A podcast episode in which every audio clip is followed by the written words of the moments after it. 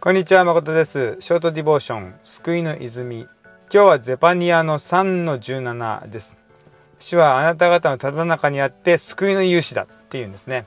で、えー、主はあなたのことを大いに喜ぶ。そしてその愛によって平安を与えあなたのことを高らかに歌うという御言葉です。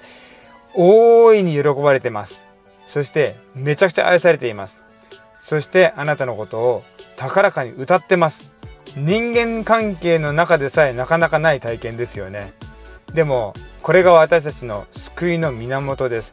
主なる神様がなんと大いなる主があなたのことをとてもとてもとても喜んでる。そして愛してる。そして今も高らかに歌い上げている。あなたの名前を歌い上げている。